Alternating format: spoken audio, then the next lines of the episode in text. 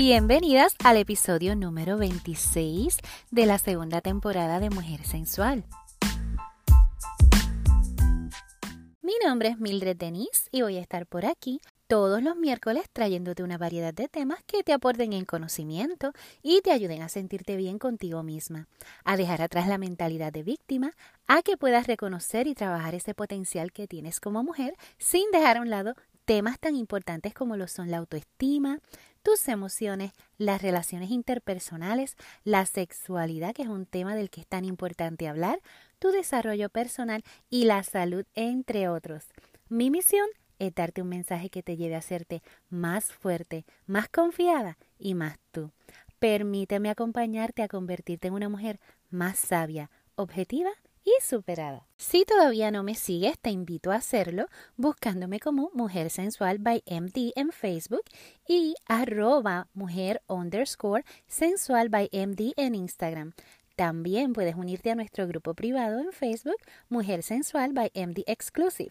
Déjame saber que estás escuchando, sacándole un screenshot a este episodio y etiquetándome en Facebook o Instagram. Si me escuchas en iTunes, ve a la parte de reviews y déjame una notita para que me cuentes qué te pareció. De esta manera nos estarás ayudando a estar más visible y llegar a otras personas.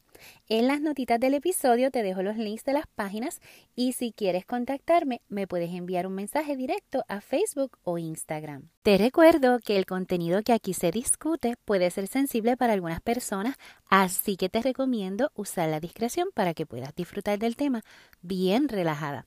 Además, te recuerdo que el contenido de este podcast está hecho para tu disfrute y no constituye recomendación, diagnóstico o tratamiento médico. En ese caso, te exhorto a que consultes y sigas las recomendaciones de tu proveedor de salud.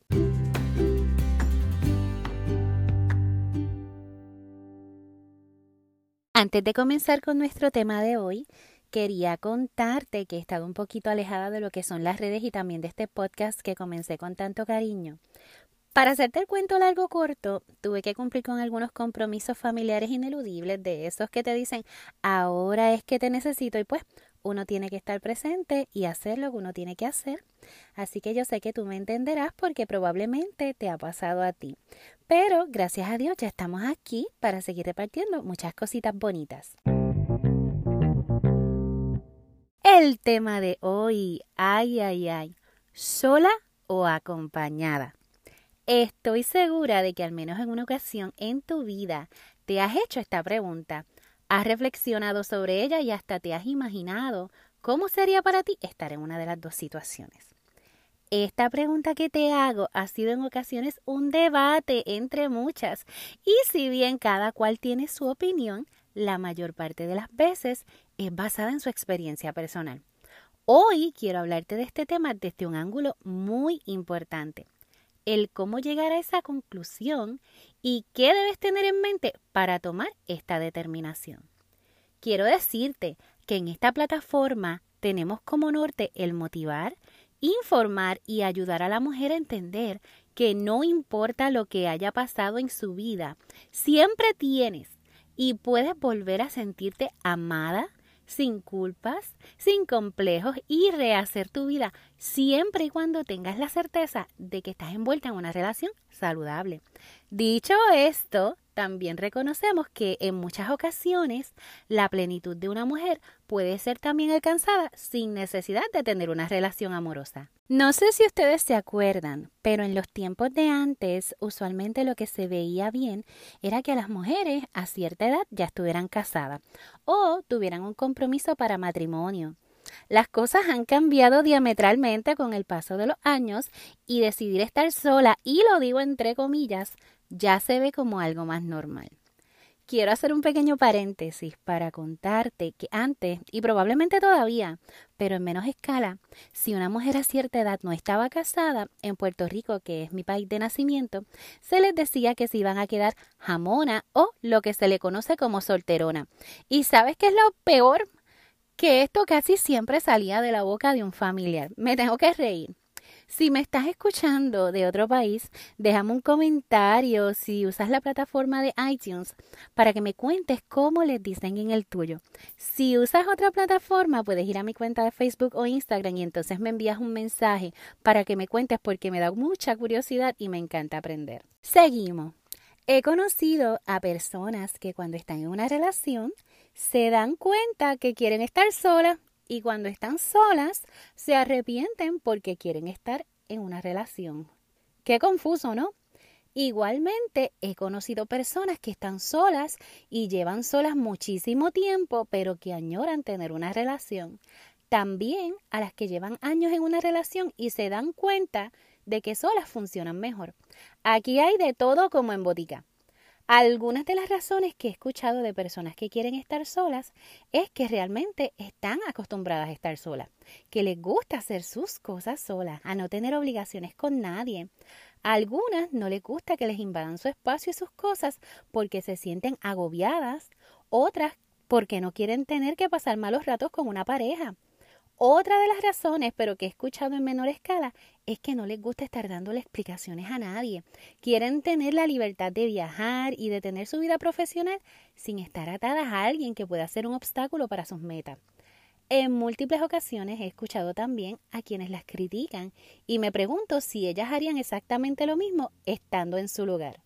Hay personas que después de tener una relación y haber tenido hijos se separan y se dedican a estar solas y a criar a sus hijos porque no quieren meter a casa a alguien que venga a irrumpir en su modo de vida o en la crianza que le estén dando a sus hijos. Otras deciden quedarse solas porque se han dado cuenta que al principio sus parejas son de una manera, como por ejemplo durante la conquista, pero ya cuando tienen una relación van dejando atrás todos los detalles y aquellas cosas a las que su pareja las acostumbró.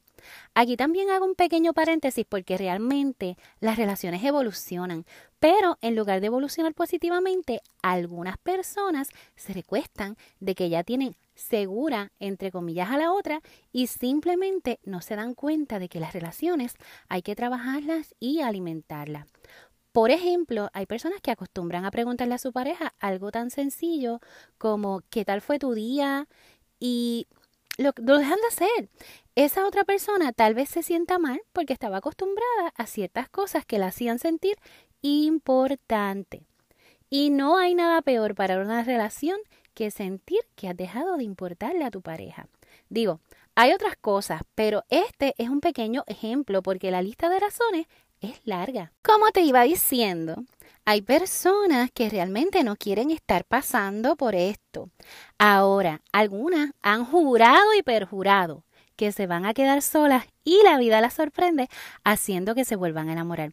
Así que aquí no hay nada, nada escrito en piedra. Por el otro lado, están a las que les encanta estar en una relación porque les gusta tener la compañía de alguien, les gusta disfrutar de tener a alguien a quien cuidar, quien las cuide, quien quiera hacer una vida con ellas y tener una relación estable. Esto no quiere decir de ninguna manera que esas personas sean dependientes, sino que son personas que disfrutan de tener una relación y de poder compartir cosas que les gustan y les llenan con otra persona. Por otro lado, hay personas que se sienten plenas con el hecho de tener a alguien a quien cuidar y disfrutan completamente eso. Razones hay muchas para cualquiera de las dos opciones, pero ¿qué debes tener en mente al escoger una de las dos? Tengo que comenzar por decirte que si decides o no tener una relación, que obviamente no tiene nada de extraño ni de malo, es porque probablemente le has dado bastante cabeza al asunto o simplemente quieres darte un tiempo para estar contigo misma, conocer mejor lo que quieres y hasta sanar alguna herida, porque sí, hay heridas que toman mucho tiempo para sanar. Si esto es lo que deseas, trata de aprovechar el tiempo en cosas que te permitan crecer, en cosas que te permitan distraerte y que contribuyan a tu estabilidad. Estar sin pareja no es malo. Yo he estado sin pareja lo malo es estar solo y sentirse solo, porque es importante que aprendas a disfrutar de tu propia compañía, ya que de esta manera no sentirás la necesidad de estar constantemente acompañada y vas a poder elegir mucho mejor en el momento en que decidas darte una oportunidad con alguien si es que surge. Ahora, si por el contrario estás abierta a tener una relación, presta atención a estas cosas. Y comienzo por decirte que las relaciones no son ni fáciles ni difíciles. Todo es un balance, pero somos los seres humanos los que las complicamos. De entrada, cuando conozcas a alguien, sé tú y solamente tú como dice la canción. No demuestres lo que no eres por llamar la atención de alguien, porque a la larga esto se puede convertir en motivo de reclamos. Hablen claro y determinen qué tipo de relación van a tener. ¿Que por qué te digo esto? Porque hay un montón de gente por ahí que inicia relaciones con una cosa en la cabeza y la otra persona está pensando otra totalmente opuesta. Es ultra, mega importante que lleguen a un acuerdo de si serán una pareja exclusiva, que son tú y yo. Nada más. Amigos con beneficio, o sea, que cuando se vean son amiguitos y pues hacen cuchi cuchi y hanky panky. O van a llevar una relación abierta. Una relación abierta es una relación en la que tú conoces que tu pareja puede tener interacción con otras y también en esas interacciones puede haber intimidad para que no anden ni confundidas ni sufriendo por la vida porque su pareja se comporta como si no estuviera contigo. Esta es una de las súper importantes. Conoce a tu pareja y el ambiente donde se desenvuelve. Observa cómo es su personalidad con otras personas. Si es posible, conoce a su familia y nota cómo se comporta con ella. Si tiene hijos de relaciones previas, porque en la actualidad hay muchas personas que entran en relaciones, ¿verdad? Y en otras han tenido hijos, presta mucha atención a qué tipo de relación y responsabilidad tiene con sus hijos. Una persona que no es responsable con sus hijos, o sea, que no se ocupa de ellos y es tremenda en una relación, debe levantarte una bandera. Y hago un paréntesis para aclarar que hay personas que no tienen mucha relación con sus hijos porque no se los dejan ver por X o Y razón. Aquí me refiero a los que no tienen ningún problema para relacionarse con ellos. Tú sabes que tu pareja puede ver a sus hijos cuando le plazca, pero aún así, pues no se ocupan. Hazle preguntas a tu pareja sobre cómo ve el futuro o qué expectativas tiene en un futuro para su vida personal, profesional y obviamente con ustedes. Una persona que te da respuestas bien vagas y con poca seguridad probablemente no tiene claro lo que desea contigo. Claro que uno no conoce el futuro, pero cuando uno está seguro de que quiere estar con alguien, en la mayoría de las ocasiones hace planes o se imagina una vida con su pareja. Si siempre busca desviar el tema, presta mucha atención, porque probablemente tú no estés incluida en esos planes. Tu relación debe tener estabilidad, lealtad y respeto. Si le falta algo de esto, trata de ver que está saliendo mal y conversen al respecto para poder arreglarlo. Si la única persona que constantemente está haciendo esfuerzos para arreglar la relación eres tú, eso también es otra señal. Una persona que constantemente tiene excusas para todo o de por qué no pueden estar juntos, te debe poner a analizar si estás en la relación correcta. Las parejas deben escucharse mutuamente. Si sientes que cuando es tu turno de hablar, lo que dices no parece importarle a tu pareja, hablen al respecto. Escuchar activamente es parte importante de una relación saludable y alimenta la comunicación, lo que es vital para mantener una relación sana. Te ayuda a conocer un poco más a tu pareja y te ayuda a ser más empática. Recuerda que no se trata de que te conviertas en la psicóloga de tu pareja, sino en su apoyo y en la persona que está ahí para cuando quiera desahogarse. Nunca, pero nunca, nunca, nunca haga sentir a tu pareja que está sola, especialmente cuando más te necesita. Asegúrate de estar con alguien que quiere tu bienestar y no le guste verte sufrir. Esa persona hará lo indecible por evitar tu sufrimiento. Eso es demasiado importante. Otra cosita bien importante es que conozcas lo que es una relación tóxica y las puedas identificar. Una relación maltratante y de manipulación para que puedas reconocer todas esas señales y no te des cuenta tarde de que estás en este tipo de relación porque muchas veces es bien difícil salir de ellas. Escucha consejos de los demás, pero toma tus propias decisiones. Mira, en muchas ocasiones las relaciones se van abajo porque en lugar de ser de dos, se convierte en una relación en donde los consejos de buena fe de los demás hacen estrago. Y te digo que escuches consejos porque muchas veces personas que están cerca de nosotros se dan cuenta primero que nosotros de las señales de abuso emocional. Así que aprende a distinguir una cosa de la otra. Haz cosas para ti ten tu espacio y dale espacio también a tu pareja. No, eso no quiere decir que se vayan a hacer desmadres con otras personas. Pero si tu pareja desea leerse un libro en la terraza o tú quieres meditar o hacer alguna actividad para ti, eso está bien. Cuando tú le das ese espacio a tu pareja, también le estás dando espacio para extrañarte y para valorar la persona que eres. Mira, te puedo decir muchas cosas más que debes tener en mente, pero presta atención a estas por el momento. Iniciar una relación cuando se han tenido relaciones pasadas difíciles puede ser bien atemorizante, pero no debe ser una razón para negarse una oportunidad con alguien que escucha bien, se merezca todo lo que puedes dar.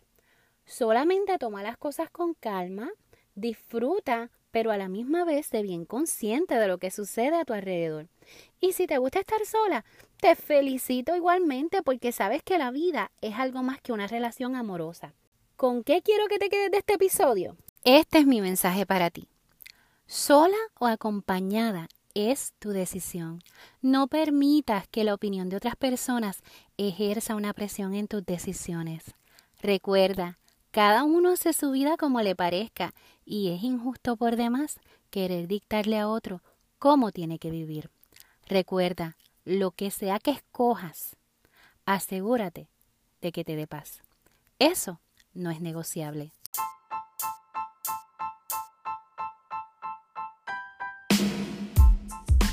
Espero que este episodio te haya sido de provecho. Recuerda pasar por las notitas del episodio, en donde te dejaré los links de mis páginas y cualquier otra información.